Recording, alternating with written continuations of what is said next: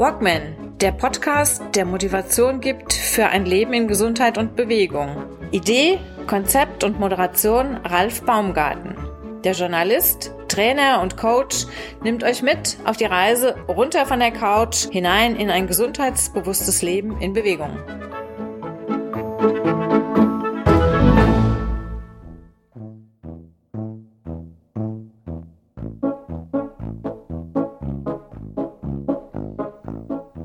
Raphael Fuchsgruber und Tanja Schönborn, heute bei mir zu Gast im Walkman Podcast. Herzlich willkommen. Schön, dass ihr da seid. Schön, dass ihr wieder da seid. Danke für die Einladung. Wir freuen uns. Mensch, Ralf, du schon wieder. Wie ist es? Tut mir leid, ja. Wieso? Nee, war doch schön letztes Mal. Ja, fand ich auch gut. War auch der von jetzt mittlerweile 66 Episoden, war das auch, glaube ich, die erfolgreichste oder zweiterfolgreichste Aufnahme, die Sag ihm das nicht. Doch, das, das, das muss ich sagen. Wer, wer, war erfolgreicher? Nein, das ist doch schön, das ist doch herrlich. Das, also wer erfolgreicher war, willst du das jetzt wirklich wissen? Nein. Da kommst du im Leben nicht drauf. Pfarrer äh, Kneip. Pfarrer Kneip. Pfarrer Kneip? Mhm. Jetzt wer, hilf mir, also ich meine, ich was, weiß, was Pfarrer es, Kneip es gibt, ist. Gibt, gibt, eine, gibt einen Mann hier in Deutschland, der äh, verkörpert so als der Pfarrer Kneip die, diese ganze Kneip-Idee und der reist auch äh, relativ viel durch deutsche Lande und wirbt so für diesen Kneip-Gedanken. Und Geil. Ich bin ein ganz großer Kneiper. Also früher, als ich Alkoholiker war, sowieso, aber auch vorher und nachher in der Sauna und, und bei allem. Es gibt ja so eine Sauna im Siebengebirge, da kannst du dieses Kneipen auch wirklich in Naturwasser machen. Also da kommt mhm. dann wirklich eiskaltes Wasser aus dem Berg raus. Mhm. Und da findest du mich immer, wenn ich da bin. Das bin also, die werde ich mir, ich habe die Folge nicht mitgekriegt, werde ich, werde ich mir holen, bin großer Fan von. Und ansonsten äh, schön, dass wir alle zusammen so erfolgreich waren beim letzten Mal. Aber viel wichtiger ist ja, dass das Spaß macht. Genau. genau. Gut, der Grund, warum wir heute hier wieder sitzen, beziehungsweise Tanja, du warst ja, darf ich duzen? Na klar. Gut. Ja, ich muss ja erstmal fragen, nicht nach, dass nach hinten raus einen Ärger gibt. Genau, richtiger Gentleman, weißt du? wie sich das gehört. AK 50, weißt du? Ja. Gentleman. Ja, auch AK 60 bald. Ja, AK 60 ist super. Ich hatte übrigens gerade Geburtstag in Namibia. Ich bin jetzt auch 60. Ja, deswegen reden wir auch heute. Also du hattest in Namibia deinen 60., du hattest deinen 40., aber glaube ich vorher schon.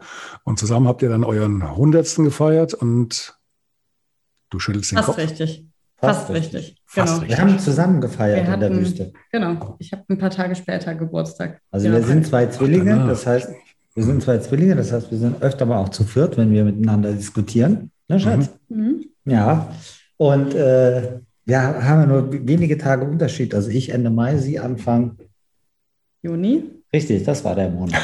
Äh, und so entstand ja mal vor langer Zeit das Konzept. Das war uns ja absehbar, weil wir ja mit, mit mindestens vier Beinen im Leben stehen, äh, war uns das ja absehbar klar, dass wir irgendwann mal 60. und 40. haben werden und dass das zusammen 100 macht. Und äh, das haben wir dann in Namibia gefeiert. War eine etwas ausgefallene Geschichte. Habt ihr auch relativ viel Vorbereitungszeit dafür gehabt? Ihr habt ja auch euren Geburtstagskreis dann mitgenommen, mit Kamera, mit äh, Safariwagen, mit äh, Verpflegung, noch ein Bordarzt dabei und, und, und. Es war ja eine relativ große Geburtstagsfeier, oder? Ja, das ist dann nachher, das lässt sich halt, wir wollten das gar nicht so groß, aber das lässt sich anders manchmal einfach nicht, nicht machen.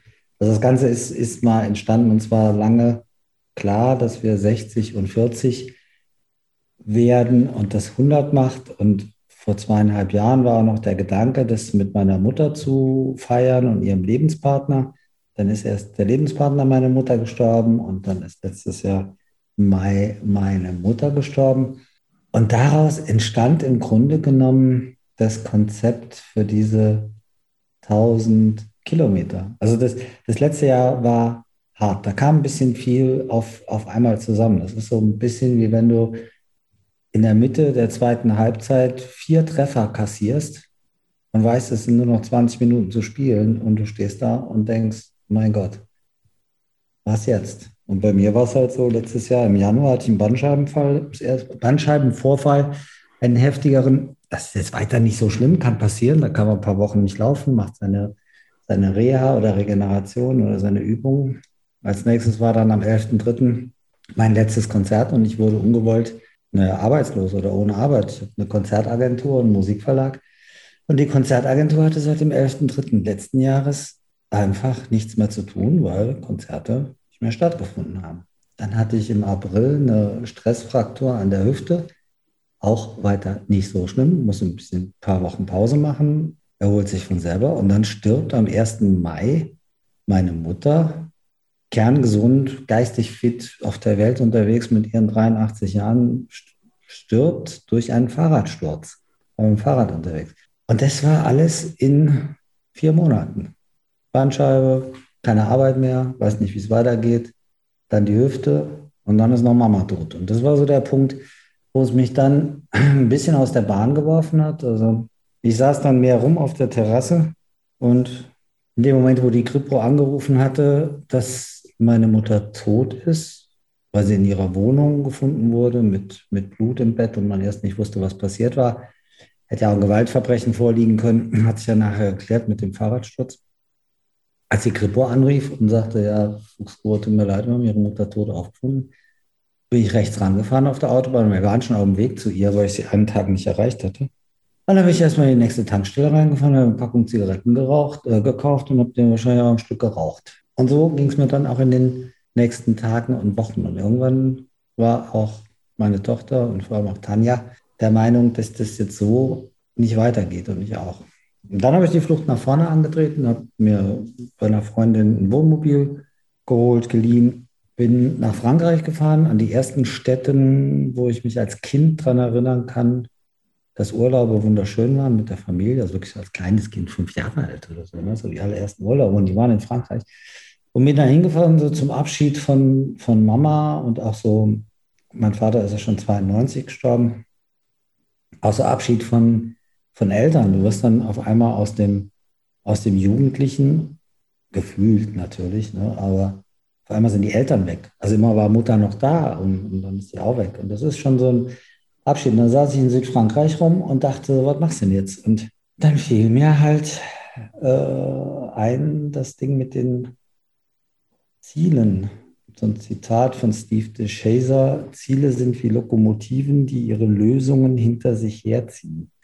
Ja, das Zitat ist aber trotzdem, oder der Satz ist wirklich Gold wert, weil er auch das beschreibt, was, was mir und auch Tanja äh, äh, uns beiden als Paar immer verbindet, dass wir unheimlich gut sind, wenn wir konkrete Ziele haben, die zu erreichen. Und wenn es gar keine Ziele gibt, das Leben auch ganz schön sein kann. Für mich ist es manchmal ein bisschen schwerer. Aber vor allem in der Situation war es ganz schwer. Und so entstand in Südfrankreich der Plan, zum 100. Geburtstag 1000 Kilometer durch Namibia zu laufen. Und als ich zurückkam, wie war das denn, als ich so zurückkam? Sagen wir mal so, Raphael war wirklich anstrengend, einige Wochen lang wirklich anstrengend, weil natürlich kann ich das irgendwo nachvollziehen ähm, oder zumindest verstehen, was er durchmachen musste. Ich habe glücklicherweise noch beide Elternteile ähm, und auch einen Job und bin da auch echt happy. Aber ich habe halt gesehen, wie er wirklich jeden Tag draußen saß und er hat wirklich gelitten und geraucht und gar nicht mehr gesprochen. Und Raphael ist sonst schon kommunikativer wie zu dem Zeitpunkt, ja. Und dann war er weg und ich war eine Woche hier, war glaube ich eine Woche, ne? War eine Woche alleine zu Hause und wir wohnen ja hier in Hennef, so einem alten Bauernhof und ich hatte auch genug zu tun. Wir haben drei Pferde, einen Hund, zwei Katzen, also es war wirklich genug zu tun neben meinem Job. Und ähm, deswegen war ich abgelenkt und als ich wieder kam, stand Raphael dann vor der Tür und grinste mich an und sagte dann so, Schatz, ich habe eine ganz tolle Idee. Habe ich nie gesagt. Würde ich nie von meinen eigenen Ideen behaupten, dass die toll sind. Ich habe da mal eine Idee, Schatz. Ja, dann hast du das gesagt. Ja. Äh, lass uns 1000 Kilometer laufen zu unserem 100. Geburtstag. Ja, und dann habe ich gedacht, klasse Idee. Jetzt ist er komplett durchgeknallt. Ähm, naja, aber jetzt hat er zumindest mal ein Ziel, werden wir sowieso nicht machen, aufgrund der Situation drumherum mit, mit Covid-19 und das wird sowieso nicht klappen. Aber so kommt er vielleicht mal aus seinem Loch raus. Ja, und bei mir war das dann so, irgendwie fand ich die Idee dann doch ziemlich reizvoll und ich wollte mal wissen, kann ich das denn vielleicht auch schaffen, 1000 Kilometer zu laufen? Ich laufe ja noch nicht so lange. Ähm, meinen ersten Etappenlauf habe ich 2018 gemacht. Ähm, und bin vorher auch immer nur so 20 bis 30 Kilometer in der Woche gelaufen, was ja auch vollkommen in Ordnung ist, halt Gesundheitslauf. Das war die, diese ähm, Durchquerung der Wüste Gobi, ne? Genau, richtig. Das war in der Mongolei.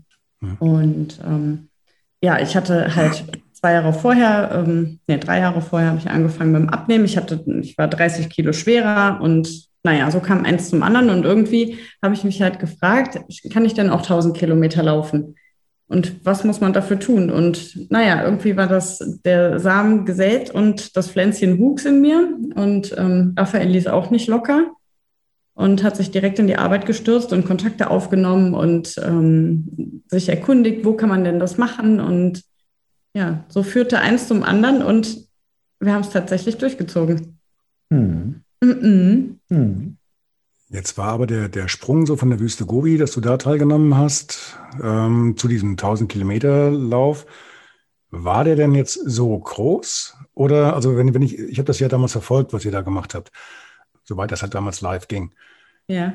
Wie, von der Anstrengung her, allein schon, also nur der Gedanke, die, diese ganzen Etappen da zu laufen, an diesen Bedingungen, da, also da, da sprengt es ja, sag ich mal, von einem normalen Läufer, von einem Hobbyläufer oder egal, jemand, der halt Zehner und einen Marathon läuft, da sprengt demjenigen ja so ein bisschen den Rahmen, den geistigen.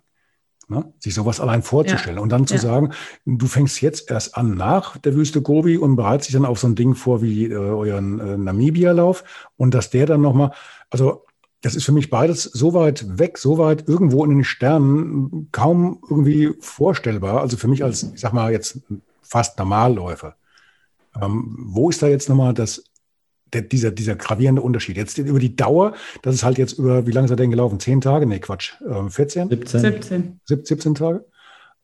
Aber ein anderes Tempo. Es war ja kein Wettkampf, aber ihr hattet eure Vorgaben, die ihr täglich erfüllen musstet. Was? Also ich glaube, dass ich glaube, ich glaube, das Wichtigste oder das, das unser großes Glück war, dass sich kein Mensch vorstellen kann, 1000 Kilometer zu laufen. Also ich hätte mir im Leben nicht vorstellen können, wie fühlt sich das denn an, 1000 Kilometer zu laufen. Natürlich habe ich mich in der Vorbereitung oft gefragt, wie soll das denn funktionieren?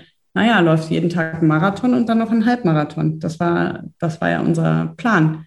Ähm, ja, Entschuldigung, aber du läufst ja nicht da oben irgendwo ähm, bei euch da in der Gegend, denn den läufst ja in Namibia. Ne? Aber Wüste Gobi, ähm, ich, ich, muss da nochmal kurz drauf zurückkommen. Ich, ich frage jetzt mal wirklich aus der, aus der ähm, Rolle des mehr oder weniger Unbedarften. Wüste Gobi ist für mich schon irgendwo auf dem Mars. Jetzt Namibia ist die andere Ende, das andere Ende vom, vom, vom Mars, aber es ist beides so unglaublich weit weg. Und ich meine, habt ihr auch jeden Tag eure Etappen gehabt und habt halt noch den Wettkampfdruck dabei gehabt. Da wart ihr unter Zeitdruck.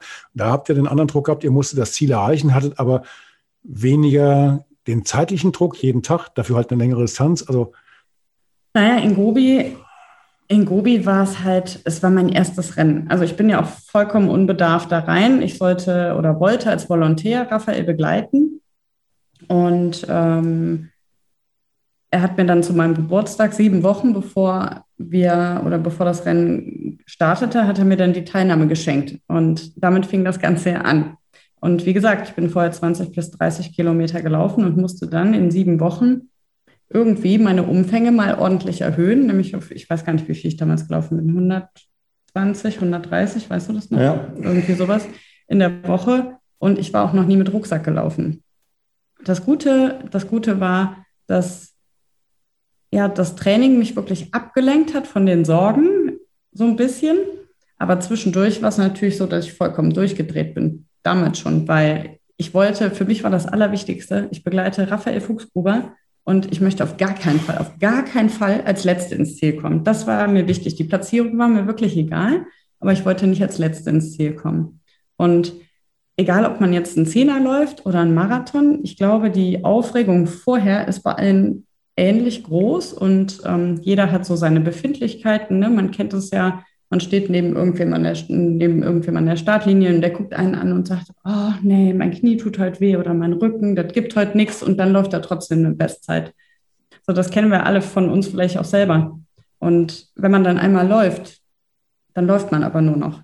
Also bei mir ist das so. Und dann ist es auch viel einfacher. Und so war das damals in der Mongolei auch. Ich bin vorher komplett durchgedreht, also wirklich komplett durchgedreht hier zu Hause, ähm, weil ich halt nicht wusste, was kommt auf mich zu, wie anstrengend wird das, schaffe ich das überhaupt. Ich habe mich im Training über Dinge aufgeregt, die Uhr funktioniert nicht, der Rucksack, die, da ist eine Schnalle gerissen, da habe ich mich so drüber aufgeregt. Ich habe in einer Wiese gesessen, auf einer schönen Blumenwiese und habe mich vor lauter Heulerei übergeben müssen. ähm, was, ich freue mich nur gerade so, weil ich so lange an diese Geschichte nicht mehr gedacht habe. Keine Schadenfreude. Die sitzen in einer Blumenwiese im Sommer, alles ist wunderschön. Und Frau Schönborn kübelt vor sich hin, weil sie sich so aufgeregt hat über eine kaputtgegangene Schnalle. Es hat ja nichts mit Hitze oder zu, zu Nein. schnell gelaufen. Und die hat sich 20 Minuten so dermaßen in diese kaputte, gebrochene Schnalle vom Rucksack drei, vier Tage vor dem Abflug reingesteigert, dass sie nachher einfach kotzend in der Wiese saß. Darf ja. ich dich mal fragen, wie du dich da gefühlt hast im Augenblick? Ich oder er? Er. Er. er ist er. abgehauen. Nee, nee, nee. Oh, ja, ja, ja, ja, ja. So, also bildlich in ihrer Sicht bin ich abgehauen. Tatsache war, dass es da natürlich ihr, ihr, ihr Vulkanausbruch, der hatte natürlich wie immer schon vorher so gewisse Zeichen, ne? beben und beben lassen und äh, die Asche fliegt und so, ne? und irgendwann rumst es. Und mir war es dann irgendwann zu doof, weil ich gesagt habe, ey, ich rufe einen Sponsor ab, wir haben morgen an, ich rufe morgen, wir haben morgen einen neuen Rucksack da, ja kein Problem. Geht halt mal was kaputt. In der Wüste wird auch irgendwas kaputt gehen. Man kümmert sich drum, wird schon. Äh, hat dann ja aber so Gas gegeben, dass ich irgendwann sage, okay, das muss jetzt für sich selber klären. Ich habe ihr gesagt, in zwei Tagen ist ein neuer Rucksack da. Gut ist, Abflug war in vier oder fünf Tagen. Und dann habe ich halt gesagt, nee, das muss sie jetzt mit sich selber klar machen. Und bin, als sie dann langsamer wurde und diese Wiese gegangen ist, bin ich weitergetrabt, um hinter der nächsten Ecke, hinter einem Baum zu stehen und diese Szene zu beobachten dass die noch so unterhaltsam wird, diese Szene mit der Frau Schönborn in der Blumenwiese, das konnte ich ja nicht ahnen. Natürlich lasse ich meine Frau nicht allein, aber ich kann ja auch nicht immer den Arsch hinterher tragen, wenn man halt sieht, das ist jetzt aussichtslos. Irgendjemand hat sich verrannt in seinen Gedanken, Emotionen, Ängsten, Sorgen, wie auch immer. Manchmal ist auch der Moment, da muss jemand die Orientierung auch wieder für sich selber finden, wenn das Angebot der Orientierungshilfe oder das Händereichen in dem Moment nicht funktioniert. Okay. Also für sie bin ich ab, für sie bin ich abgehauen. Ich habe sehr systemisch hinter der nächsten Kurve, hinter dem Baum gewartet, bis sie sich wieder in Bewegung setzt. Man merkt, du bist noch in, du bist noch in einer Ausbildung gerade drin, ne? Ja, bin ich fertig zum systemischen Coach. Hatte ich damals aber noch gar nicht drüber nachgedacht. Das war ja 20. Merkt man dezent 2018. Moment, ich bin noch nicht fertig, Frau Schönborn. Ja, ich weiß. 2018 äh, hatte ich ja noch ein Business und eine Firma und habe Konzerte veranstaltet und große Events und das auch mit, mit richtig großen Künstlern. Und dann, nachdem ich keine Arbeit mehr hatte, habe ich tatsächlich am INECO an der Universität in Köln meine Ausbildung zum systemischen Coach gemacht und arbeite heute auch als systemischer Coach für Privatpersonen mit, mit emotionalen Schieflagen, Suchtproblemen, Motivation im Sport, was da so reinkommt und auch für Firmen, aber nicht mit will, dir. Mit dir, nee, Paare können sich nicht therapieren. Das, das ist wie mit dem Reitunterricht. Die können sich auch nicht gegenseitig Reitunterricht geben. Aber tue, hoffe, dass das Konzertbusiness sich wieder fängt jetzt nach der Covid-Pandemie und wir nächstes Jahr wieder geordnete Verhältnisse haben in meinem traditionellen Business, weil das mache ich auch sehr gerne. Aber wenn du gar nichts mehr zu tun hast, musst du irgendwas machen. Nur laufen geht auch nicht, weil mehr als zwei Stunden Laufen am Tag äh, macht in dem Alter jetzt auch nicht richtig viel Sinn. Nee, stimmt. Deswegen sind wir nach Namibia gegangen, um jeden Tag Aber um deine, Wir sind ja fast so normale Läufer wie du, Ralf. Und das, das, das kann sich kein Mensch vorstellen. Ich war wir haben gar nicht fertig mit erzählen. Aber ist gut. Immerhin. Ja, so ein Podcast dauert eine Stunde. Da ist, Mit dir äh, dauert ein Podcast nie eine der, Stunde. Der, der, letzte hat auch ein bisschen länger gedauert. Und da ja. war ich allein reif. Ja. Jetzt warten wir ab, wo du heute rauskommst. Nee, das stimmt gar nicht. Ich drei, drei Stunden. gar nicht so viel. Aber ich würde es gerne zu Ende mhm. erzählen, mhm. weil ich das mhm. wichtig finde. Mhm. Ähm, also ich glaube, dass es egal ist, welchen Lauf man macht. Ähm, man ist vorher immer aufgeregt. Ähm, man hat halt trainiert, so gut wie man halt kann. Ne, mal klappt es ein bisschen besser in der Vorbereitung, mal ein bisschen schlechter. Bei mir vor Namibia war es grottenschlecht. Ähm, aus gesundheitlichen Gründen konnte ich ähm, 80 Prozent meines Trainings nur auf dem Fahrrad absolvieren. Ähm, aber wenn der Zeitpunkt gekommen ist, dass die Startlinie da, da ist und man läuft los, dann fällt, also bei mir ist es so, und ich kenne es halt auch von vielen Läufern und von ähm, vielen Freunden, die laufen, wenn man einmal unterwegs ist, dann ist es gut, dann ist die erste Anspannung weg und man bewegt sich nur noch. Das ist was, was einem bekannt ist, was einem vertraut ist. Ähm, man kann das einschätzen. Und das macht man dann halt in Gobi 30 Kilometer am Tag oder 40 oder auch mal 70. Und in Namibia haben wir das halt bis, ich glaube, 67 Kilometer oder 65 Kilometer am Tag gemacht. Aber 17 Mal hintereinander. Genau. Und natürlich ist, also nochmal, man kann sich das wirklich nicht vorstellen. Auch heute ist es noch so, dass ich mir, manchmal liege ich im Bett und denke, boah, wie hast du das gemacht? Aber es funktioniert irgendwie. Und ähm, ja, wir haben es tatsächlich 17 Mal am Stück geschafft. Aber man teilt sich das ja auch auf. Es ist ja nicht so, dass du losrennst und sagst, oh, ich laufe jetzt 1000 Kilometer, sondern ähm, zu Beginn versucht man sich den Tag irgendwie oder versucht man sich die Strecke in die Tage einzuteilen. Ich für mich, ich habe für mich immer gesagt, ich möchte nur bis zu meinem Geburtstag kommen. Wenn ich bis dahin komme, dann bin ich total glücklich, dass ich das schaffe und nicht vorher aufgeben muss. Das wollte ich mir dann auch irgendwo selber beweisen. Aber nachher, umso mehr Tage wir unterwegs waren, umso ich glaube, jeder findet dann für sich einfach eine Art, wie gehe ich denn mit der Situation um? Ne? Irgendwie, was, was einem hilft. Irgendein Konzept, was man sich selber entwickelt. Und für mich war es einfach so, ich habe es mir nachher aufgeteilt, so, in fünf Kilometern kommt der nächste Checkpoint, da stehen wieder die Jungs, da gibt es irgendwas Leckeres zu essen und dann geht es weiter. Und weiter habe ich nachher gar nicht mehr gedacht. Mhm.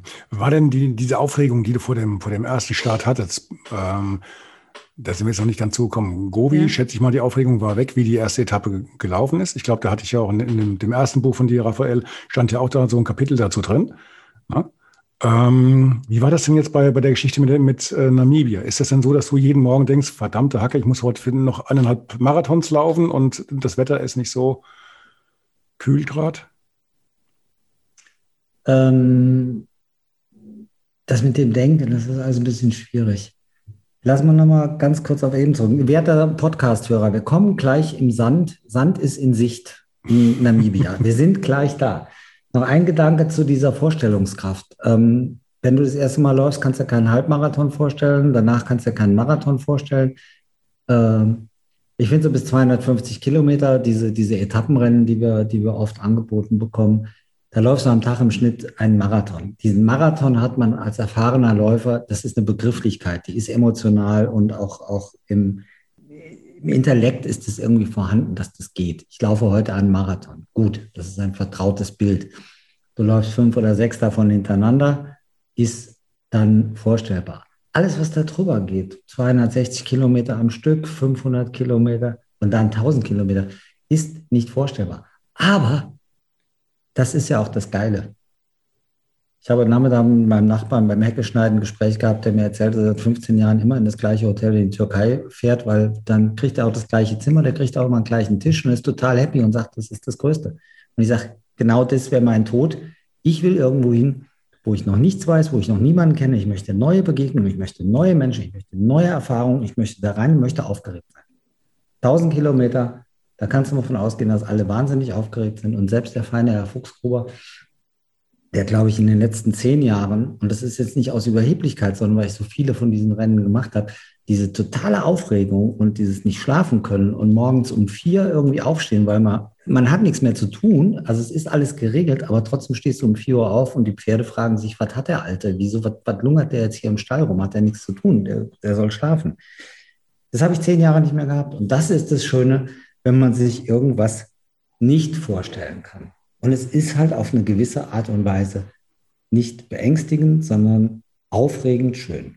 Und das ist das, was uns passiert ist, weil wir konnten uns das beide nicht vorstellen, aber wir hatten halt beide die Neugierde und auch beide zusammen den Mumm, da hinzufahren. Und ich weiß noch, wie wir uns am Start morgens in dieser Salzpfanne in Sossusfly, wo diese toten Bäume stehen, seit 850 Jahren sind die tot, stehen immer noch darum, dass wir uns da versprochen haben, dass wir nicht wissen, was jetzt passiert, aber dass wir ganz, ganz achtsam mit diesem Abenteuer umgehen wollen und auch mit unserer, ja, ja, genau so ein Bild. Das Bild? Ah, er hat sie. er da, genau, das ist Sossusfly. Und da stehen diese Bäume, die sind vor 850 Jahren schon vertrocknet, aber stehen immer noch da, weil es da halt nur alle fünf Jahre mal kurz regnet und haben uns versprochen, dass wir genauso achtsam mit uns und mit unserer Beziehung umgehen wollen.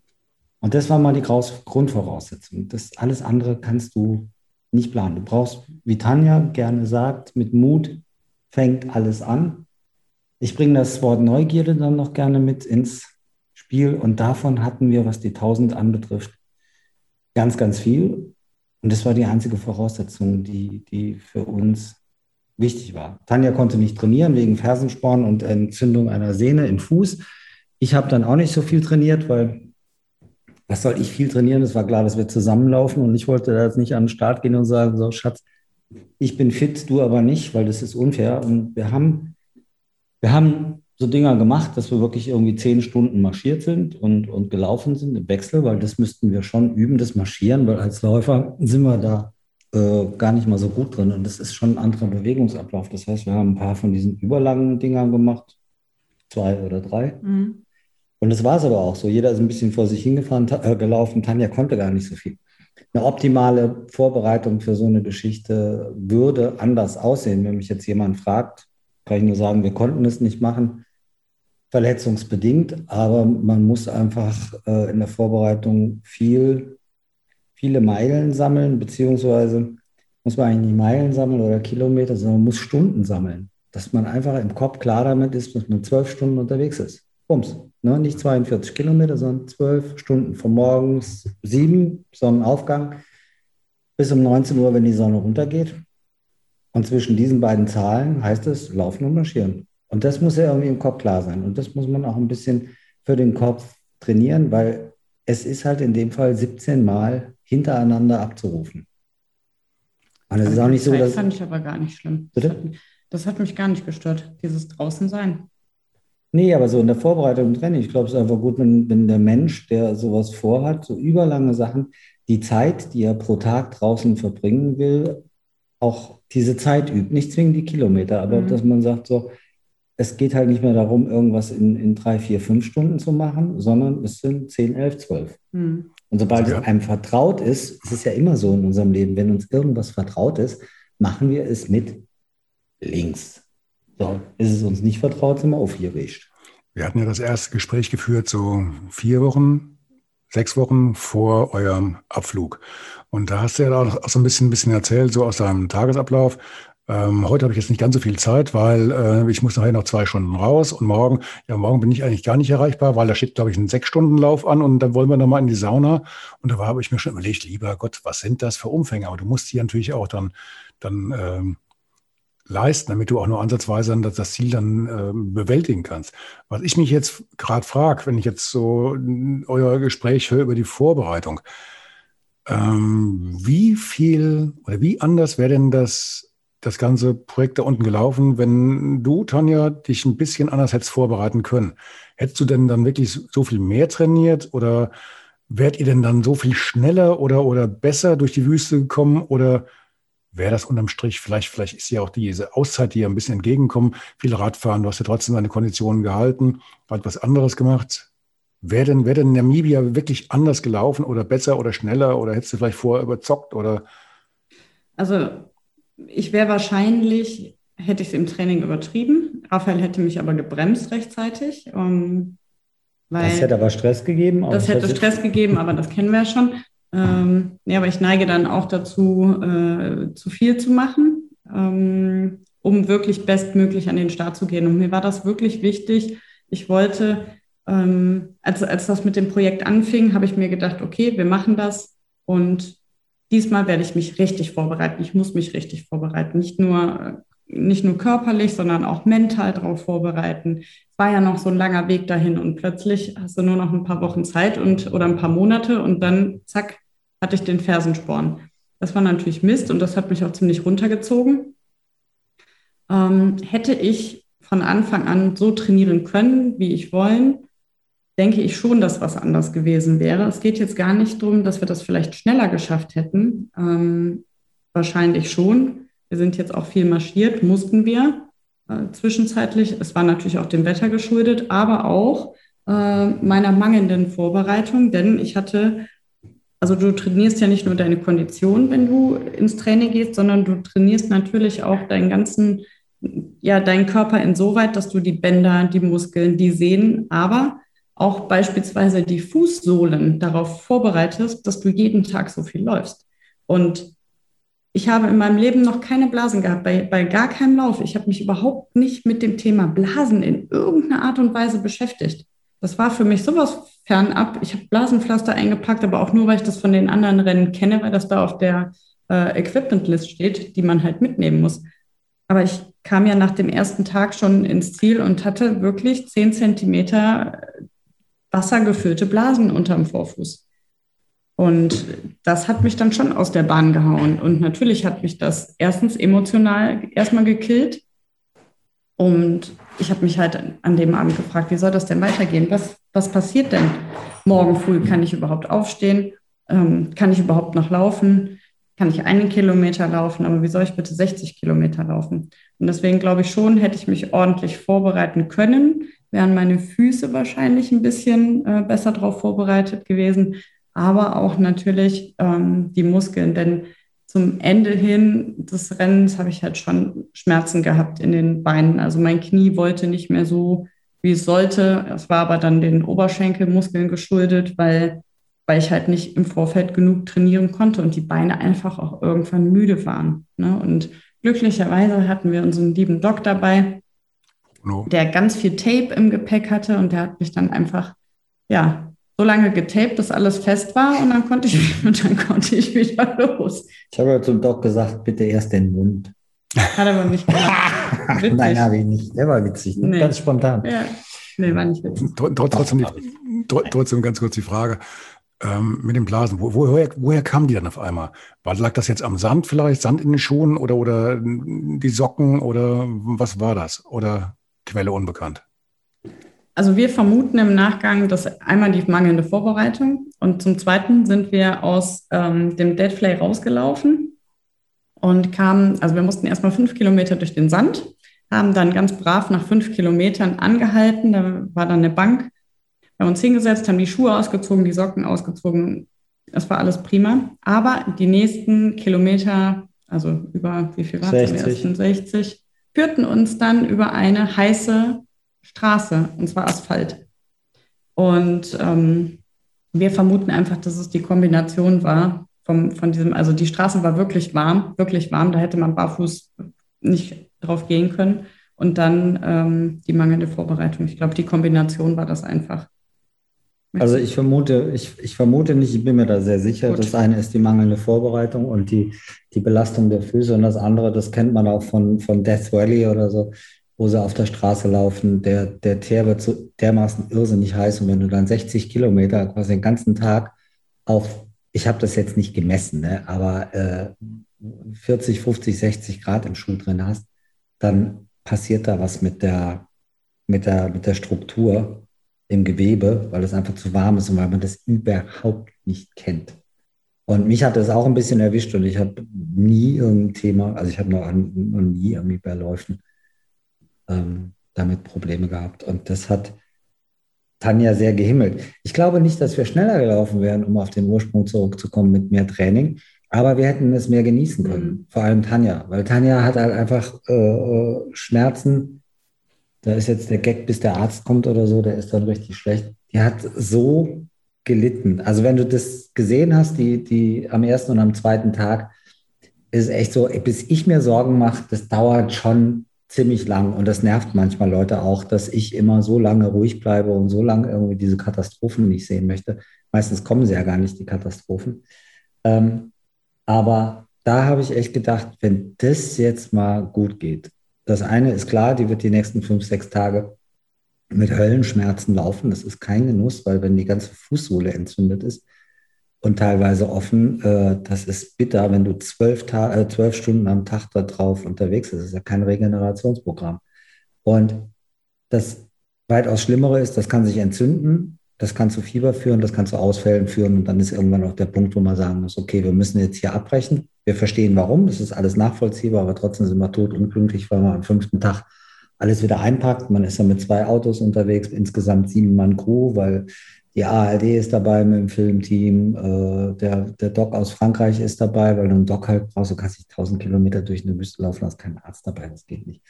Dann zwei Fahrer äh, für die Autos, die auch die, die Local Guides sind, die das Land kennen und die Strecken kennen, die sich mit Tieren auskennen, die im Worst Case sogar eine Waffe dabei haben, wenn nachts Betrunkene auftauchen, haben wir alles gehabt. Ne? Die, die Leute musst du haben, da bist du nachher mit sieben Mann unterwegs. Da, kostet auch Geld, weil Menschen, die arbeiten, kriegen Geld dafür, das ist ja ganz normal.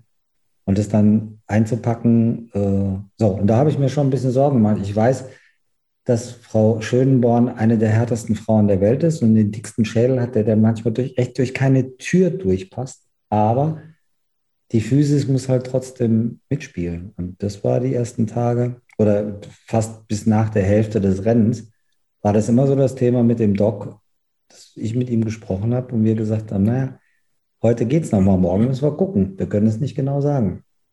Also ich habe ja von euch zu eurem Buch, was, ja, wenn der Podcast jetzt äh, veröffentlicht wird, Anfang September, ist das Buch zeitgleich erschienen. Ähm, wir führen das Gespräch natürlich ein bisschen früher. Ich habe von euch einen kleinen Vorabdruck bekommen von den ersten Seiten eures Buches. Und da ist ja diese Szene auch mit beschrieben, wie dann dieses Blasenproblem dann auf einmal auftaucht. Und da, ähm, ich konnte das also zeitgleich auch so ein bisschen, wie ich das gelesen habe, auch so ein bisschen nachvollziehen mit den Blasen.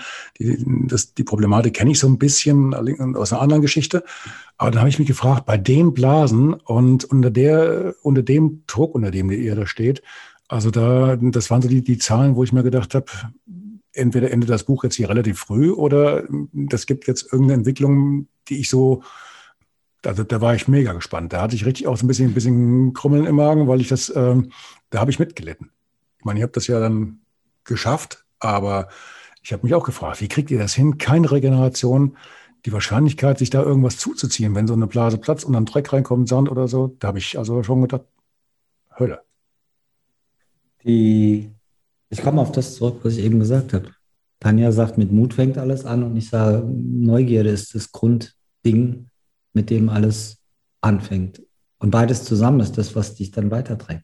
Du kannst es, wir sind ja zurückgekommen und haben gar nicht gewusst, was wir da gemacht haben. Wir haben ja am Anfang gesagt, okay, wir hatten zweieinhalb Wochen Zeit, das Buch zu schreiben, nachdem wir zurückkamen. Das totale Wahnsinn. Haben aber gesagt, das ist gut, weil dann haben wir noch alle Emotionen direkt frisch aus dem Flieger mit nach Hause an den Tisch gebracht und los ab, ab, ab reingetackert in, in den Computer. Wir saßen aber erstmal da und konnten gar nichts schreiben, weil wir gar nichts wussten. Wir waren zurück und waren vollkommen überfordert mit der Tatsache, dass wir gerade 1000 Kilometer, ey, das ist einmal durch ganz Deutschland, Kap, Kap Ancona auf Rügen bis zur Zugspitze, mhm. durch die Wüste. Das haben wir zusammen gemacht. Und wir haben uns wirklich die erste Zeit gegenseitig daran erinnert mit dem Satz, Schatz, du weißt schon, dass wir letzte Woche irgendwie noch in Namibia waren und 1000 Kilometer durch die Wüste gelaufen sind. Und dann hat der andere gesagt, ja, wenn du das so sagst, stimmt. Weil wir haben es nicht, wir haben es nicht bei uns einsortieren können. Wir hatten es emotional nicht vorrätig. Wir wussten Fakten natürlich, dass wir das getan haben. Aber das war noch lange nicht angekommen. Stückweise ist es angekommen über das Schreiben vom Buch bei uns beiden, weil du es natürlich rekapitulierst, weil du auch was erzählen willst darüber und dann musst du auch mal kurz drüber nachdenken, was ist denn passiert und, und wie hat es dich berührt. Aber es ist echt so riesig und es geht jetzt nicht darum, dass Tanja was Tolles gemacht hat oder ich was Tolles gemacht habe oder irgendwie so. Es ist einfach für uns beide, also zumindest für mich, eine Nummer zu groß, um es jetzt auch nach vier Wochen zu, zu fassen. Sowas kann einem im Leben passieren. Das ist wie, weiß nicht, ganz dramatisch, die Geburt eines Kindes. Da kapierst du auch erst in den nächsten 10 oder 20 Jahren, äh, was das alles bedeutet. Der Vergleich ist jetzt ein bisschen blöd, ich entschuldige mich, aber so ist es. Wir kriegen es, wir nicht gebacken. Aber wir arbeiten dran. Ja, es fühlt sich vor allen Dingen, es ist jetzt wieder, es fühlt sich wieder so an wie vorher. Man weiß halt, es ist gar nicht wirklich wirklich real. Es ist ganz merkwürdig. Vorher war es so, du fragst dich immer, wie wird das so werden und schafft man das, schafft man das nicht, was da alles dranhängt. Und jetzt ist es auch wieder so, dass ich mich manchmal frage, hä, wie haben wir das eigentlich geschafft? Jeden Tag aufs Neue. Aber ja.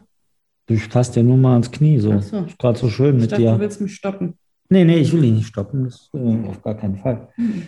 Ich glaube, das ist so, so was, ähm, gibt ja manchmal so Momente, da fällt einem nicht das richtige Wort ein. Wir hatten das Thema beim Besitzerstolz an anderer Stelle. Ne? Mhm. Aber ich glaube, das hat was mit Stolz zu tun, ohne dass du ihn benennen kannst. Also ich bin wahnsinnig stolz drauf, dass wir es gemacht haben. aber ich kann es nicht nach außen formulieren. Ich bin jetzt stolz, äh, äh, ähm, wie Tanja das gemacht hat. Ich habe da einen riesen Respekt vor. Ziehe meinen Hut doppelt, dreifach, zehnfach, zwanzigfach, 123-fach. Aber es, es ist nicht so ein Stolz nach außen, sondern es ist, es ist auch anders. schwer. Es ist auch unglaublich schwierig, diese Emotionen wirklich in Worte zu fassen.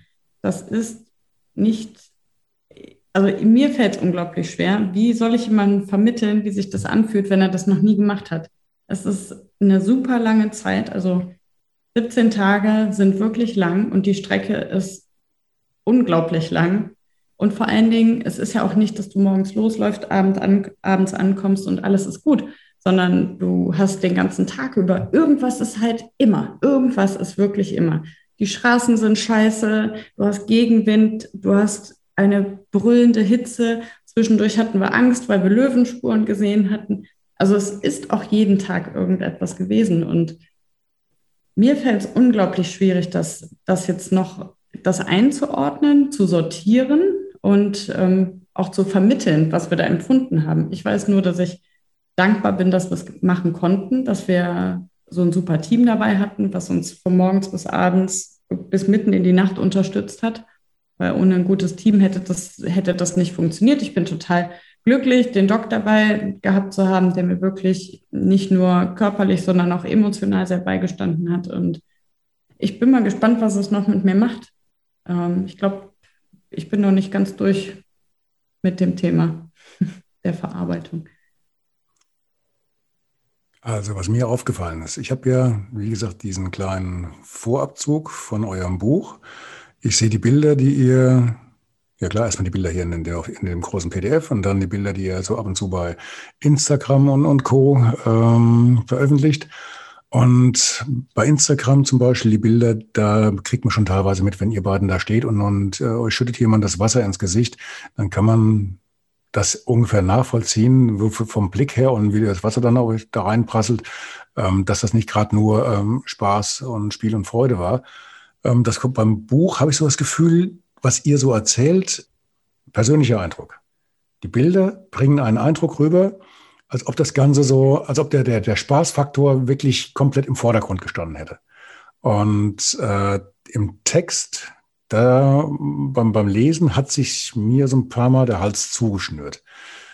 Weil ich da schon gedacht habe, das ist, ein, das ist so ein, so ein, so ein knippeldickes Ding das, das, äh, also sag mal so, die, die, der Leidensfaktor oder das, äh, die, die Größe von diesem Vorhaben, das umzusetzen, das kommt bei dem Text besser rüber, bei den Bildern. Die Bilder sind mir dazu, da kommt der Fun-Faktor zu sehr rüber.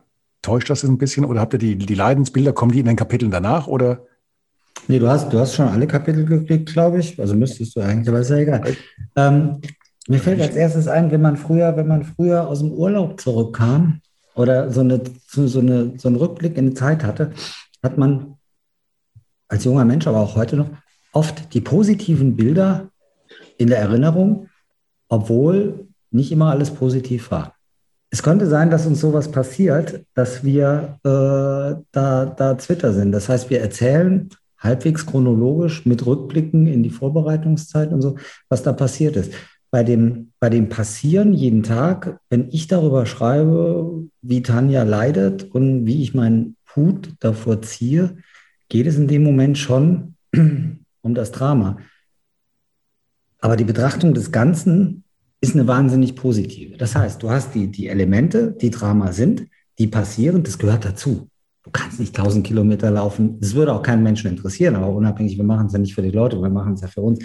Wer 1000 Kilometer läuft, und das ist jetzt echt scheißegal, wo das ist, ob das auf, einmal durch Deutschland ist oder, oder durch einen, das wird wehtun, das wird Probleme geben, man wird sich verlaufen, man wird heulen, man wird Hunger haben, man wird fragen, ist es nicht besser aufzuhören? Diese sechs Kardinalfragen werden immer kommen. Und das muss man auch erwähnen, muss man nicht erwähnen, das erwähnt man, äh, weil, es, weil es so war. Aber die Landschaft, wenn ich da Landschaftsbilder mache, eine Drohnenaufnahme, ne? oder der Doc macht Firlefanz mit seinem Hackebeil und sieht aus wie Jack Nicholson auf, auf irgendeiner komischen Droge, dann ist das halt die andere Seite der Medaille. Ne? Und vielleicht, du hast recht, ich meine, du bist jetzt einer der Ersten, der das, der das Buch überhaupt in Händen gehalten hat. Da haben wir, jetzt, haben wir da so mal drüber nachgedacht. ich dass glaube, die Bilder dass schöner das, sind. Äh, ich glaube, dass das einfach, ich glaube, dass das einfach auch zusammengehört, dieses Freud und Leid. Also hm. wir haben natürlich viel gelacht und wir haben auch ganz viel Blödsinn gemacht. Und zwischendurch, ich hatte einen Tag, den habe ich, glaube ich, durchgeheult, weil ich so Schmerzen hatte, weil mein kleiner Zeh so weht hat, bis Raphael auf die Idee kam, wir schneiden einfach den Schuh auf, dann hat der Platz. Aber es war halt immer so ein Wechselbad der Gefühle. Also mit jedem, an jedem Checkpoint, an dem ich ankam, war ich dann auch froh, dass ich ihn geschafft hatte. Und dann ging es mir wieder wesentlich besser. Und es war immer Höhen und Tiefen den ganzen Tag über, die ganzen 17 Tage lang. Und das gehört auch beides dazu, finde ich. Und ähm, ich weiß nicht, haben wir, haben wir zu viele nette Fotos? Nein. Ich muss noch mal gucken. Äh, von dir haben wir ganz viele schöne Fotos. Bei mir ist es immer ein bisschen schwierig. Da haben wir noch mehr Landschaften, mehr Landschaften genommen. Aber selbst wenn das, Ralf, wenn das dein Eindruck ist, ähm, ist das ja okay, weil es, es spiegelt ja beides wieder. Wir haben ja in den Texten, also das, wir, wir, wir verkaufen ja nicht Bilder, sondern wir, wir erzählen ja Geschichten. Entertainment ist bebildertes Entertainment. Und in den Geschichten erzählen wir ja schon das, was passiert ist. Und wirklich auch eins zu eins. Also wenn wir sagen, erzählen, dass wir mittlerweile auch echt irgendwie ein bisschen seltsam werden und komische, komische Dinge machen, weil wir zum Beispiel ein neues Spiel erfinden, äh, errate, errate den Namen des Tieres. Wir haben dann Tiere, Tiernamen Furzen haben wir gespielt. Pupsen. Pupsen, ja, oder Pupsen. Im Buch steht Furzen, glaube ich. Ja, das hast also du aber all, Den Teil habe ich getan. Kannst du davon ausgehen, dass den Teil ich geschrieben habe. Das ist nichts für Mädchen. So, offen und ehrlich bis dahin, dass man halt, jeder kennt das von, von, von einer einwöchigen Klassenfahrt nach, nach Paris oder Barcelona, keine Ahnung. Es wird halt immer schräger und immer, immer seltsamer in, in diesen Teams. Und so war das bei uns auch. Und wenn wir heute erzählen, was wir mit Tiernamen versuchen, äh, was wollte ich eigentlich sagen? Ich weiß es nicht, okay, aber ich aber weiß, dass es nicht möglich ist. Ich unterbreche dich jetzt mal, bis du dein. Man konnte das Tiernamen furzen bildlich gar nicht darstellen, nee, meinst du? Das, nein, aber ich glaube, das ist gar nicht, also man sieht uns. Entschuldigung. Ja, es geht aber nicht, dass du im Podcast lachst, äh, Ralf, bitte. Ja. Kontenance. Okay, ich besser nicht. ganz, ganz, ganz kurz, mein Buch endet aber bei Seite 60. Also, okay, das äh, weiß ich nicht, was da passiert ist. Ah, ja, weil wir den, weil wir, ja, das muss ja wie immer alles schnell gehen. Und da waren wir erst bei drei, Seite 63 mit Bildern und mit, mit Lektorat. Mhm. Geschrieben war es schon. So, du bist entschuldigt, du hast nur das halbe Buch gekriegt. Okay, wenn du das, das Interview liest mit Jan Fitschen, da wird quasi die Vorgeschichte, also Jan hat, hat uns halt ein paar Fragen gestellt und wir haben geantwortet. Mhm. Und da erklärt sich so ein bisschen die Vorgeschichte, wie es zu diesem Lauf kam, unabhängig von dem Zahlenspiel und, und sonst wie. Träume aus der Kindheit beim Herrn Fuchsgruber, der immer äh, äh, Tierleben geguckt hat und, und ein, ein, ein Platz für Tiere, so hieß die Sendung. Damals in der ARD in den 60er Jahren und mhm. Klein Raphael. In Schwarz-Weiß, ja, genau. in Schwarz-Weiß und Herr Professor Dr. Bernhard Schrimmeck hatte dann am Ende immer so ein Gepard irgendwie, der an ihm rumge, also ein lebender, echter Gepard mit richtigen Zähnen und Krallen, der dann an ihm rumgegrabbelt ist. Und, und Professor Dr. Bernhard Schrimmeck war ja einer der ersten, die sich für eine wirklich artgerechte Haltung der Tiere in den Zoos eingesetzt hat. Er war Zoodirektor in Frankfurt. Und als ich das gesehen habe, das war immer mein Highlight. Ich habe halt gesagt, so, wenn ich groß bin, will ich in dieses Afrika und ich will da nicht jetzt irgendwie drüber fliegen oder mit dem Jeep durchfahren, sondern ich würde jetzt irgendwie, als fünfjähriger Junge habe ich natürlich nicht gedacht, dass ich da mal durchlaufen werde. Aber da wird da schließt sich jetzt zum 60. Geburtstag der Traum eines kleinen Jungen, der, wenn er groß ist, und mittlerweile bin ich dann halt groß, so, so, so einen tief im Herzen sitzenden, ganz, ganz emotionalen Wunsch hat. Und den habe ich mir mit diesen 1000 Kilometern und mit Tanja und der Wüste habe ich mir den erfüllt. Zwei Fragen. Also einmal, wie bist du denn gerade auf Namibia gekommen? Es gab ja schon mal eine Vorgeschichte bei dir mit Namibia. Du warst schon mal irgendwann da gewesen oder mhm. was, was war das? Da gab es doch irgendein Kapitel. Ja. Oder willst du die zweite gleich hinterher schieben? Ich merke es nicht. Die, die, die, zweite, zweite Frage, ja gut, bevor ich es vergesse, äh, wie gesagt, Alter. die zweite Frage wäre, ähm, muss man ein solches Erlebnis nochmal toppen? Was macht ihr denn zum 110.? Vorsicht, Vorsicht, Vorsicht. Oh, die zweite Frage ist gefährlich.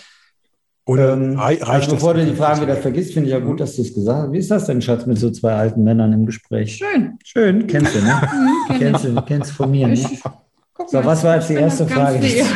So, ist die- ja, ey, die, die, weißt wie lange das her ist mit der ersten Frage? Der Ralf weiß die doch selber nicht mehr, da hat sich das alles aufgeschrieben. Namibia, ach, Was das war Frage? relativ einfach, das hat einen logistischen Hintergrund. Namibia ist wunderschön, das sind andere Länder auf der Welt und, und in Afrika natürlich auch. Wir haben eine Covid-Pandemie, die, die weltweit ist. Wir haben äh, die Einschränkungen in verschiedenen Ländern. Wir brauchten ein Land, was relativ sicher ist in der Struktur. Wir brauchten ein Land, was, was sicher ist, was Terror und, und, und Kidnapping und solche Dinge anbetrifft, weil ein Großteil der, der Länder, gerade jetzt in der Mitte in Afrika, da kannst du einfach heute nicht mehr durchfahren, wie das vor, vor 20 Jahren noch der Fall war, wo die alle mit dem Motorrad oder mit dem Jeep äh, quer durch sind und das war okay. Namibia hat eine gute Logistik und äh, ist ein sicheres Land. Auch das Gesundheitssystem funktioniert. Das heißt, wenn dort äh, Covid, Corona zuschlägt, haben die vielleicht auch noch ein bisschen bessere Möglichkeiten als andere Länder in Afrika, dem, dem Herr zu werden. Die Planung begann ja im Sommer 2020 und wir sind im Sommer 21 dann gestartet. Das heißt, man musste Corona natürlich immer im Auge behalten, bei uns, aber auch fürs weltweite Reisen und auch in Afrika selber. Und das war eigentlich der Grund, es hätte von mir aus auch in Mosambik stattfinden können oder in, in Nigeria. Das ist alles, alles gut. Es war dann der Grund, dass das safe ist. Nicht, weil ich jetzt so an dem Land hänge. Ist ein gutes Land. Ist gar nicht so afrikanisch, weil es halt eine, eine, Mhm. eine gut funktionierende Infrastruktur hat und, und stabile Verhältnisse, politische Verhältnisse, auch seit, der, seit es nicht mehr Südwestafrika ist, sondern selbstständig ist. So, Punkt. Und dann habe ich mir Kontakte gesucht und, und da ich ja viel in der Welt rumkomme, habe ich, kenne ich halt viele Leute und die kennen wiederum viele Leute. Und so kamen wir mit, mit Ute und mit Nell de Jager in, in Windhoek zusammen, die im Grunde genommen die Sachen vor Ort für uns organisiert haben. Ob das die Autos waren, ob das das, das Kochen war, das Essen war und auch das Ausarbeiten der Strecke, weil ich kann mich hier nicht in Google Maps hinsetzen und, und sagen, ich baue mir mal einen Kurs durch Namibia, wo ich die Highlights drin habe und aber auch noch weiß, wie ich von A nach B komme. Da brauchst du Locals. Und der, der, der Nell ist ein Typ, der liebt sein Land, der liebt die Tiere, der ist wahnsinnig stolz, wenn der, der irgendwie erzählt, die Geschichte der Hyänen und was die alles irgendwie an tollem Sozialverhalten haben, was für wunderbare Tiere das sind. Da gehst du aus dem Gespräch nachher raus und sagst, hätte ich niemals gedacht, dass die Hyäne so ein wunderbares Tier ist, weil Hyänen haben immer so eine Vorstellung, ja, nicht so gepflegt und Aasfresser und ist jetzt auch nicht so hübsch und bla. Und mittlerweile haben wir die, Lieb. wir haben die ganz lieb, die Hyänen. Ne? Und der Nell ist mit all seinem Stolz und, und seiner Liebe für dieses Land, hat er uns halt dahin gebracht. Und das war unser, unser Tourmanager, unser Crew-Chief, unser, unser, er hat den Kurs mit uns, aber wir haben gesagt, wo wir lang wollen, ob das geht und ob er das irgendwie hinkriegt. Und das war dann nachher für uns ein Glücksgriff, in Namibia mit ihm zusammenzuarbeiten, auch mit diesem Team. Und alle in diesem Team, es hat ein einziges Mal gescheppert, irgendwie am zweiten oder dritten Tag. Das war auch kein richtiges Scheppern, sondern wir haben uns direkt zusammengesetzt, weil ich von vornherein gesagt habe, Leute, wenn ihr irgendwann mal was ist mit Unzufriedenheit, lasst uns das bitte nicht aussitzen, sondern lasst uns direkt an den Punkt ran. Das kenne ich von meiner Arbeit mit den Teams bei den Konzerten auch so. Da bin ich ja immer Chef und ich wollte in, in Namibia wollte ich Läufer sein. Ich wollte nicht Chef dieser Veranstaltung sein, auch wenn ich es logistisch vorbereitet habe und mein ganzes Leben lang Logistiker war. Da wollte ich Läufer sein. Und dann haben wir das am, am zweiten oder dritten Abend, haben wir uns direkt zusammengesetzt, weil mal irgendwas aufkam. Und es war ein wunderbares Gespräch, was schwierig losging, aber alle nachher gesagt haben, so machen wir es. Und es kam nie wieder dieses Thema auf und es kam auch kein anderes Thema mehr auf. Das war das äh, eine zum Namibia und die andere Frage habe ich jetzt echt vergessen. Aber die war gut. Was war die Wie man das zweite? noch toppen kann. Also wir, ja, das ist ganz gefährlich. Wir sind, wir sind ja jetzt. Äh, Ja, sofern ihr das toppen wollt, weil nee, ich, ich, mir wurde diese Frage mal gestellt bei in der Talkshow 3 nach 9, in der wir ja demnächst jetzt wieder sind im September. Diesmal zusammen. Ich war vor ein paar Jahren da allein, als ich aus Australien kam. Da war ich 520 Kilometer gelaufen. Und da hat die Judith Rakas, hat die Judith mich gefragt, nachdem ich jetzt, nachdem, nachdem sie jetzt 520 Kilometer gelaufen sind, steht denn da jetzt noch was Größeres an? Und dann habe ich damals gesagt, nee, nee, so ein Quatsch, also ich bin jetzt 520 Kilometer gelaufen, ich muss jetzt nicht noch 1000 Kilometer laufen, um zu beweisen, dass da irgendwie eine Steigerung möglich ist. Das ist jetzt abgehakt und dann ist gut. Habe immer für mich gesagt, ja, ich kann auch 1000 Kilometer laufen, ist eine Frage der Zeit. Äh, aber ich hatte es nie als Plan. Und so verändert sich aber das Leben. Deswegen verweigere ich die Aussage zum Toppen und halte weiterhin ein Plädoyer für die Neugierde oder für den Mut, für alle, es muss ja nicht 1000 Kilometer sein oder, oder 250 Kilometer. Also es ist immer, ich finde das schön, wenn man das, das nächste Level angeht, da wo einen die Neugierde hinführt. Wenn es der Halbmarathon ist, ist es oftmals dann halt danach der Marathon. Das ist ja ein ganz, ganz logischer Weg. Aber lasst es uns einfach tun. Man muss nicht 1000 Kilometer laufen, sondern man muss einfach was Neues probieren und dann anschließend sagen, gut, dass ich mich dafür entschieden habe, gut, dass ich das gemacht habe. Und selbst wenn das mal in die Hose geht, dann hat man halt was gelernt. Das ist ja nichts Verkehrtes und macht es beim nächsten Mal dann einfach besser und ist dann stolz darauf. Aber zum Toppen der 1000 Kilometer hast du was vor, Schatz? Nee. Also ich sprach mal mit der Crew darüber in, in Afrika, wie weit es jetzt eigentlich ist, wenn man am Atlantik in Afrika startet und einmal rüberläuft bis zum Indischen Ozean. Dann haben die gesagt, dreieinhalbtausend Kilometer, wir sind dabei. Jetzt muss man mal sehen, was da so kommt. Mhm. Vielleicht, wenn ich in Rente gehe. Das hast du schon mal gesagt. Schön. Schön. Also Tanja hat spontan gesagt, sie ist raus. Hessen. Was ein Glück, dass ich. Ja, sagt sie jetzt oder? Naja. Sagt sie, Ralf, die ganze Weisheit eines fast 60-Jährigen, das sagt sie jetzt. Ah, die ist ja noch jung, die ist aber 40 und benimmt sich wie 41. Das, was hier so raschelt, ist der Hund. Dem ist gerade langweilig geworden. Der ist aufgestanden. Halsband und Hundemarke rascheln im Hintergrund. Da die, die Frage kommt zum Schluss. Was wäre denn gewesen mit Namibia, wenn Covid nicht gekommen wäre? Hättest du denn dann Hättest du denn dann so, so ein Projekt durchgezogen? Wärst du auf die Idee gekommen? Ja, das ist halt der Punkt. Ich, ich glaube, wir wären nicht auf die Idee gekommen, das zu machen. Und es hätte am Ende des Tages, es hätten auch die Ressourcen gefehlt, um es umzusetzen. Weil Tanja hat irgendwann mal gesagt, ich kann die ganzen Mails, die du schreibst, neben meiner Tätigkeit als, als Vermögensberaterin bei der Kreissparkasse Köln, sagt, ich kann das nicht mehr alles lesen, was du, wo du mich immer in CC setzt.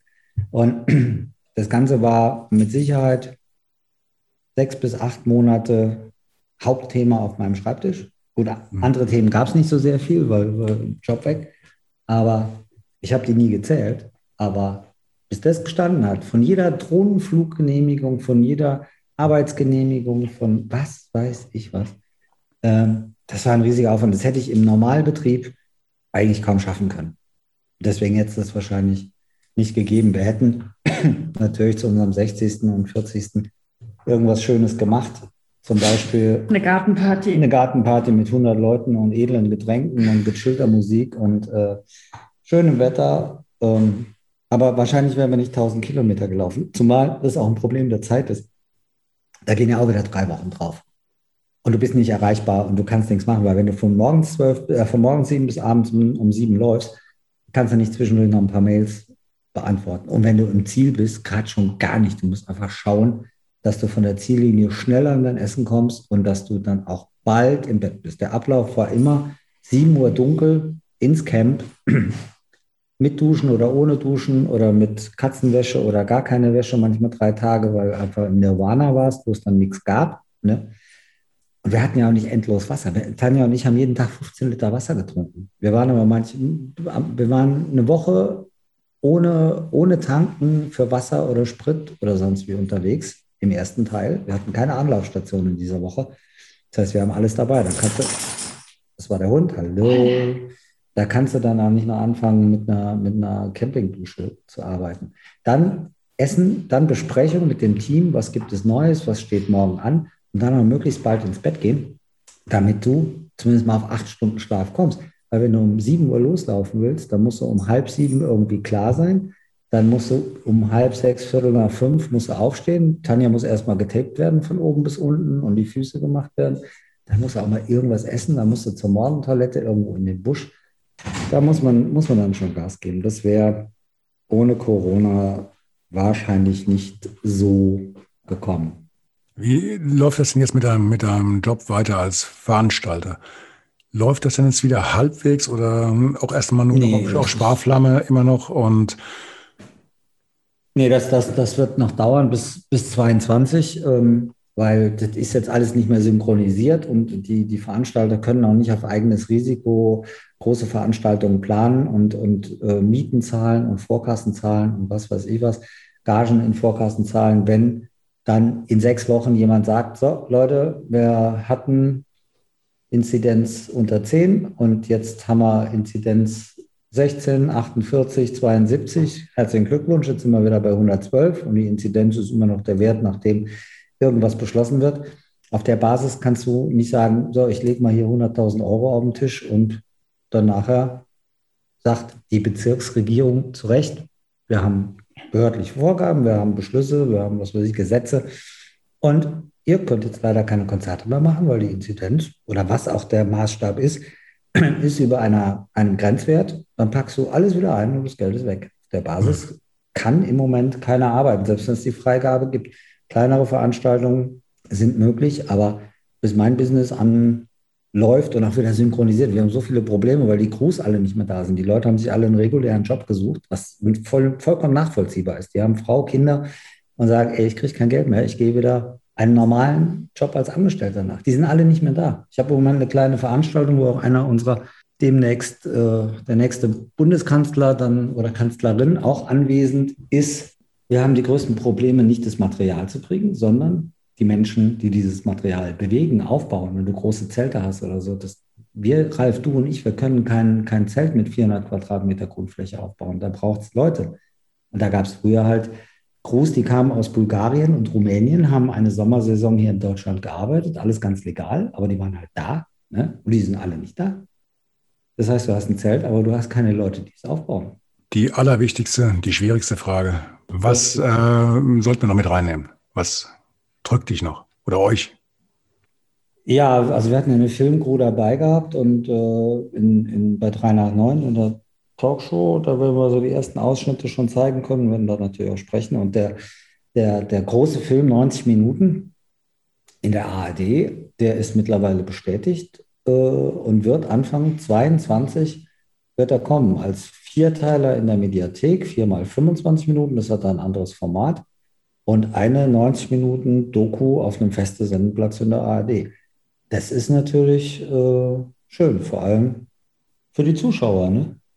Ich bin mal gespannt. Ja, das sind auch die ganzen Details, ja, die ganzen Anekdoten. Es laufen ja den ganzen Tag, also wir waren ja nicht nur mit Laufen beschäftigt, sondern es war ja anstrengend. Ne? Und ich habe wirklich jeden Tag geheult, gejammert, äh, keine Ahnung, gespuckt, ja. Ähm, und immer wirklich zu den ungünstigsten Zeitpunkten, man ist ja auch eitel, stand der Mann mit der Kamera vor mir. Das wird ein toller Film. Danke, Johannes. Habt ihr den wieder mit zurückgenommen oder ist er dort geblieben durch Zufall? Nein, Nein unfassen, keinen lieber, zurück. Nein, das ist ja auch ein ganz lieber, aber das ist ein, natürlich in dem Moment hat man halt ganz andere Sorgen und er hat das gut gemacht. Er stand auch nie irgendwie, die haben nie, nie wirklich genervt, ne? also bis auf ja. eine Situation. Wo ist aber auch mal, empfindlich. Ja, da hatte ich keinen Bock. Also da hatten wir uns verlaufen und ähm, haben, ja, wir haben uns verlaufen, weil wir irgendwelche äh, Markierung nicht gesehen haben und es wurde kalt und es war windig und äh, ich fasse das jetzt mal kurz zusammen. Im Buch ist das ein bisschen ausführlicher natürlich beschrieben. Das Thema Massenmörder. Ja, genau. Da kam ein Autofahrer vorbei, der, der guckte ein bisschen komisch und fragte auch, ob er uns helfen konnte. Ich habe dann mit ihm gesprochen, habe danach hat Tanja erzählt, dass der Typ aber echt ein bisschen strange war. Der hatte, sehr, der hatte einen sehr, sehr, sehr seltsamen Blick. Und als ich ihn fragte, was er denn eigentlich so, was ihn hier so hintreibt, das war im Niemandsland, abends um, um halb acht, es war mittlerweile stockdunkel. Und dann schnauzte er mich so an, wieso willst du denn das jetzt wissen? Und ich glaube, der war halt irgendwie auf, auf Droge oder so. Und dann habe ich das Tanja erzählt und dann hat sie gesagt, das ist bestimmt ein Massenmörder. Es muss ja so ein Massenmörder, ne? irgendwie Job verfehlt, äh, Massenmörder mitten in der Wüste vorstellen. Mhm. Das sind also die, die Highlights. Aber das einmal, also wir sind, wie ja bekannt oder schon öfter mal formuliert, ein, ein hoch dynamisches Paar. Ne? Also Tanja ist ja wahrscheinlich in einem Vulkan geboren worden oder wie ihr ehemaliger Arbeitskollege italienischer Abstammung immer sagte, Tanja, du erinnerst mich stark an meine sizilianische Großmutter. Und so ist es auch. Und wir haben uns die drei Wochen echt super gehalten, aber irgendwann hat es einmal auch richtig gefunkt zwischen uns und wir standen dann leider, wir waren auch totunglücklich drüber, aber irgendwann standen wir mal schreiend auf der Straße. Der Nell kam mit einem der Autos vorbei und wollte schlichten und den habe ich dann schon so durchgewunken und habe dann freundlich gesagt, komm, zieh ab, das geht jetzt nicht, äh, weil er wollte uns helfen in der Not. Aber so Paare, die sich streiten, das ist ja die, ne, so. Und da hat es halt richtig, richtig, richtig gescheppert. Und am nächsten Checkpoint stand der Johannes Meyer. Die Firma heißt eigentlich Streets Film, aber da der Johannes Meyer hieß, hieß die bei uns immer nur Meyer TV. Hm. Soll ihn nicht abwerten, sondern er macht wirklich wunderbare Filme. Also nicht jetzt den über uns, mit uns, sondern auch andere. Und da stand der Johannes da und fragte dann Tanja halt, wieso sie, oh, erzähl mal. Ich wollte was ganz anderes erzählen. Okay, erzähl ich das weiter. Da fragte er, nee, wie Tanja, was denn los ist. Und daraufhin hat Tanja, und sie kann sich halt nicht mehr dran erinnern, aber da hat sie wohl ziemlich vom Leder gezogen, wie nee, blöd so ihr Alter ist. Nee, und, so äh, schlimm werde ich das. Ich, ich hoffe doch. Also, nee, doch für den Film, bitte. Ich weiß, ich weiß, noch, dass ich mir gedacht habe, reiß dich zusammen, das ist jetzt alles auf Film. Bisschen, vielleicht, Fern bisschen Fernsehen. Ja, vielleicht ist jetzt aber auch gar nichts, vielleicht kommt da auch gar nichts. Ich werde den Johannes nochmal darauf ansprechen, dass der diese, diese Szene. Der andere war ja, als wir uns da verlaufen hatten mit dem Massenmörder, hat man uns dann irgendwann gefunden, mit dem Auto abgeholt und wir saßen im Auto und haben gesagt, wir gehen aus diesem Auto nicht raus, weil nachts waren es wirklich 0 Grad, tagsüber unter 40, also kurz vor 0 abends. Wir hatten nur kurze Sachen, hatten uns verlaufen, eigene Blödheit, waren am Frieren, boah, ganz, ganz, ganz, ganz schlimm. Wir saßen im Auto und haben gesagt, bringt uns literweise heißen Tee. Wir werden dieses Auto nicht mehr verlassen. Lass den Motor laufen, mach alle Heizungen an. Wir kommen hier nicht raus. Wir werden sonst krank. Und dann kam Meier TV. Und dann konnte ich den Johannes nochmal irgendwie kurz moderieren und sagen, er soll, was, soll noch einen Moment warten. Nee, das und, war anders. Also es war so, ich, ich, ja, das war anders, weil wir sind vom Nell abgeholt worden. An der Straße hat er uns eingesammelt oder an dieser Strecke. Und wir fuhren dann ähm, frierend im Auto zurück und mir war kalt, ich war stinksauer, ich war hungrig und ich kann das sowieso nicht leiden, wenn, ich, wenn wir uns verlaufen. Das für mich, ich hasse das einfach. Vor allen Dingen, wenn man es dann auch, auch noch selber schuld ist. Und während wir dann Richtung, Richtung Camp fuhren, hatte ich schon die Befürchtung, dass der Johannes da gleich steht und sagte dann während der Fahrt zum Camp zu Raphael Bohr. Und wenn da gleich den, der Meier wieder mit seiner scheiß Kamera steht, die kann er sich in den Arsch stecken. Punkt. Wir kamen also am Camp an. Der Doc brachte uns Tee, Nell stieg aus und Raphael und ich saßen dann im Auto und tauten langsam auf. Und dann gucke ich so im Auto rum und sehe dann vorne am Spiegel eine kleine Kamera hängen und sagt zu Raphael, guck mal, da hängt, da hängt eine Kamera. Und Raphael so, ach sieht doch bestimmt aus. Ich sage, nee, guck mal, die blinkt rot. Ja, und da war mir dann klar, dass mein Geschimpfe der Johannes schon lange auf Kamera hat. So war es nämlich. dann habe ich danach dem Johannes direkt gesteckt. Johannes, du musst unbedingt die, die GoPro absuchen, weil da hat Tanja dann so richtig vom Leder gezogen. Ich habe mich erstmal entschuldigt. Das hast du gemacht. Das ist ja auch, das ist ja, das passiert ja in der Not. Du bist, du, du, du hast Angst, dass du verloren gehst. Du bist am Ende, du bist erfroren. Du bist am Tag wo war man da? Irgendwo Tag 14, 15, Ewigkeiten gelaufen, äh, kannst nicht mehr. Und dann passiert so ein Scheiß und du ärgerst dich und dann kommt einer mit der Kamera und will dich fragen. Na, wie, wie geht's dir? Ja, genau. Wie konnte das denn passieren? Ja. Wie ist es euch heute? Tanja, erzähl doch mal. Und da wartest du natürlich drauf, wenn du irgendwie auf, nicht auf, auf 180, sondern irgendwie auf 948 bist, dass da jemand kommt und sagt, ja, was habt ihr denn da gemacht? Fresse. So, und da kam dieser schöne Satz. Und ich hoffe, der kommt auch in den Film, weil, äh, wie du eben selbst gesagt hast, die Bilder sind manchmal ein bisschen so, alles so schön und so. Es sind ja auch geile Landschaften. Und es ist ja auch ganz viel Schönes passiert. Aber zwischendurch ist das echtes Salz in der Suppe, auch in den Erinnerungen. Wenn ich heute, ich stehe ja ab und zu auf Bühnen und halte Vorträge über Transformation, Transfer in die Arbeitswelt aus dem Extremsport und so. Und die, die schönsten Sachen, sind aber immer die, die schiefgegangen sind und dann trotzdem, weil man sich darum gekümmert hat, ein gescheites Ende gefunden haben. Das sind immer die Highlights für die Leute. Ne? Man so eine Geschichte, die immer nur glatt läuft, ohne, ohne Niederlagen und so, das ist ja wie im griechischen Drama. Es muss irgendwas passieren, damit es spannend ist. Und äh, also ich bin mal eine Nacht in der Sahara verloren gegangen bei so einem 260 Kilometer Non-Stop-Rennen.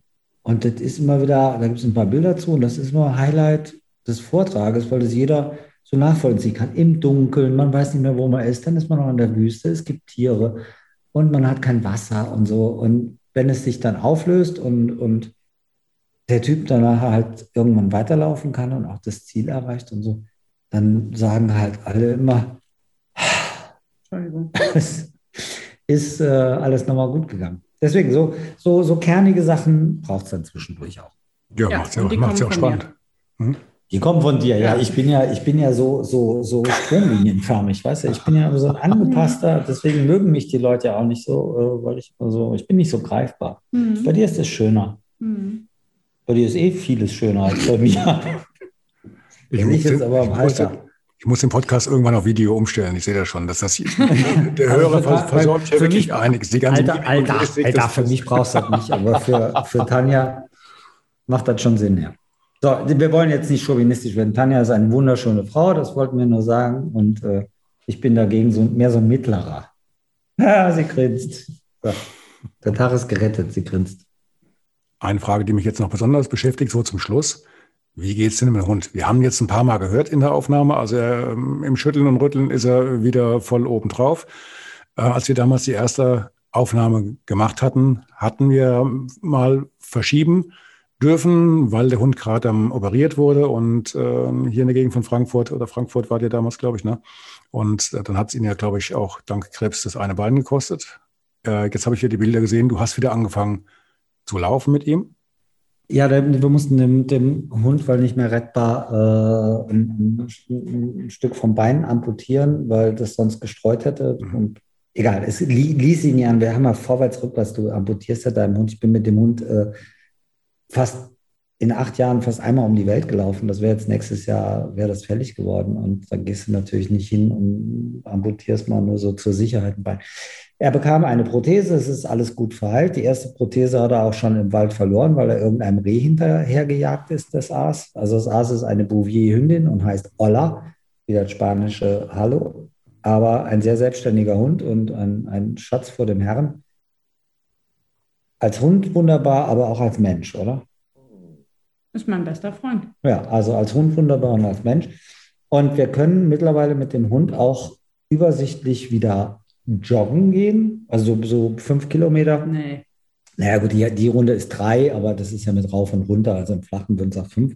Aber das machen wir ganz vorsichtig. Der ist aus dem Sport raus, der ist jetzt acht Jahre. Das wäre schön gewesen, wenn er weiter gelaufen wäre. Aber das Schöne ist, er ist gut drauf. Wir haben auch ein bisschen Sorgen gehabt, dass der dann äh, vielleicht in Anführungszeichen depressiv wird, weil das Laufen war natürlich sein größtes. Die besten Tage waren, wenn ich morgens laufen gegangen bin und Tanja dann abends nochmal und er konnte zweimal irgendwie 15 Kilometer morgens und abends laufen. Und auch die langen Sachen. Aber es, es geht und jetzt letztens wurde dann noch von einer Dogge irgendwie zerlegt. Da haben wir dann schon wieder irgendwie drei bis vier Tierarzttermine gehabt, weil der Hund wieder zusammengeflickt werden musste. Äh, aber da haben wir gerade gestern die Fäden gezogen. Und das läuft auch. Also du hast einen Haufen Tiere, hast du auch immer mal Lässe. Das kennst du ja selber, Ralf. Moment, meine Brille erhält oh, ein... Wer ist das denn? Das ist mein oh, Das ist mein Bruno. Auch acht Jahre. Aber mhm. er ist mittlerweile ein bisschen zu... Ah, wo denn so? Ja, wir sind ja, Zu schwer, zu faul zum Laufen. Also bis zu einem gewissen Punkt, aber er baut dann schon so langsam ein bisschen ab. Also mit dem bin ich früher auch so bis 30 Kilometer. Das ging gut. Mhm.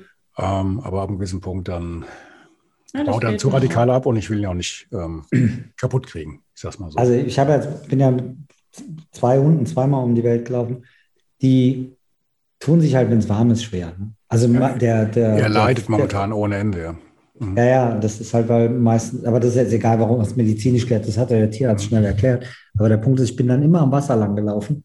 Mhm. Immer. Und der Hund konnte immer ins Wasser, an der Sieg, also wir haben einen Fluss, immer ins Wasser, wenn er das Bedürfnis hat. Nicht zum Saufen, sondern auch um den ganzen Körper runterzukühlen. Mhm. Und das hat ihm sehr gut getan. Aber von Mai bis Oktober ist die Lauferei tagsüber für Hunde ab acht Jahre echt schwieriger. Es ist vorher schon nicht leicht. Das ist im Winter ein ganz anderes Bild. Ne? aber mit, mit Kühlung und äh, ja. Aber hübsch ist er. Mhm. Ist auch so was, was für eine Rasse? Pudelpointer. Ist so der Vorgänger. Das, ich ich kenne ich kenn die Rasse. Drahthaar oder sowas, ne? Also so ah, ähnlich wie, okay. wie ein deutscher Drahthaar. Ich mache mal schlau. Der davor. Ein toller, toller Und dem geht's gut. Wirklich. Ja, also wie du es eben gesagt hast, er, er kühlt sich auch morgens runter. Ich gehe morgens so gegen 7 Uhr mit ihm raus, mit ihm und ähm, dem zweiten kleinen Hund. Und ähm, das ist so eine, das ist eine kleine Strecke, das sind nur zwei, drei Kilometer. Und die führt dann zu großen Teilen an einem Bach lang. Und dann hm. Ist ganz klar, auf dem Rückweg, dann, dann guckt er einmal und dann lasse ich die Leine ein bisschen länger und dann zack, hängt er drin und dann taucht er nach allem, was irgendwie nach greifbar aussieht und dann freut er sich und geht noch einmal um die Brücke rum und dann guckt er nochmal und muss nochmal reinspringen und dann hüpft er da durch bis zu Hause und dann Frühstück und dann legt er sich, legt er sich die nächste Stunde erstmal hin. Und mhm. jetzt bei dem Wetter, also da hängt er in der hintersten Ecke vom Haus und wartet, dass es wieder kühler wird. Mhm. Ja, die suchen sich einen kalten Steinboden und legen sich da drauf. Ne? Genau. Film kommt im Frühjahr, der, das Buch zum Anfang September, 9. September hast du, glaube ich, gesagt. 10. September, äh, 9. 9. 9. September, ja. Ja, dann wünsche ich euch noch ein schönes Wochenende und vielen Dank, dass ihr euch die Zeit genommen habt. Und sehr gerne. Hat mich sehr gefreut, wirklich. Liebe Leute, macht es gut. Bleibt schön gesund. Du auch, Ralf. Ciao. Tschüss. Wir, wir, ich, ich melde mich wieder bei den dreieinhalbtausend Kilometern oder wie machen wir das? Clever schnell. Nee, vorher, weil das mit den dreieinhalbtausend, das dauert, das dauert ja auch drei Monate. Äh, melde dich mal vorher, weil das mache ich jetzt, das mache ich zu meinem Renteneinstieg. Da habe ich dann was Zeit. Okay, alles klar. Vielen, vielen Dank. Bis dann. Tschüss. Tschüss. Ciao. Ciao. Tschüss.